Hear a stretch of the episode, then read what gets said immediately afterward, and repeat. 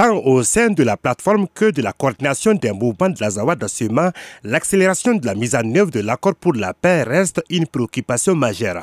À l'issue d'une heure et demie de réunion avec le patron des opérations de paix de l'ONU, la présidente nationale des femmes de la plateforme, Maïga Adey Maïga, prône un effort collectif de l'ensemble des partis signataires pour réussir la paix. Il faut que chacun se regarde lui-même, il faut que chacun agisse de son côté, il faut que chacun mette barre sur terre, parce qu'aujourd'hui l'accord là, c'est tout le monde qui doit travailler sur l'accord. Il ne faut pas accuser ni l'État ni les mouvements. C'est l'union qui fait la force. L'accord là, les premiers acteurs de l'accord sont les partis signataires.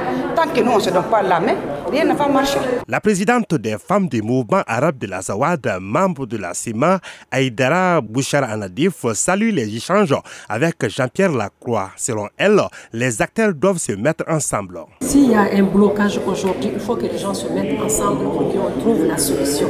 Si chacun reste dans son côté, il n'y aura jamais de solution.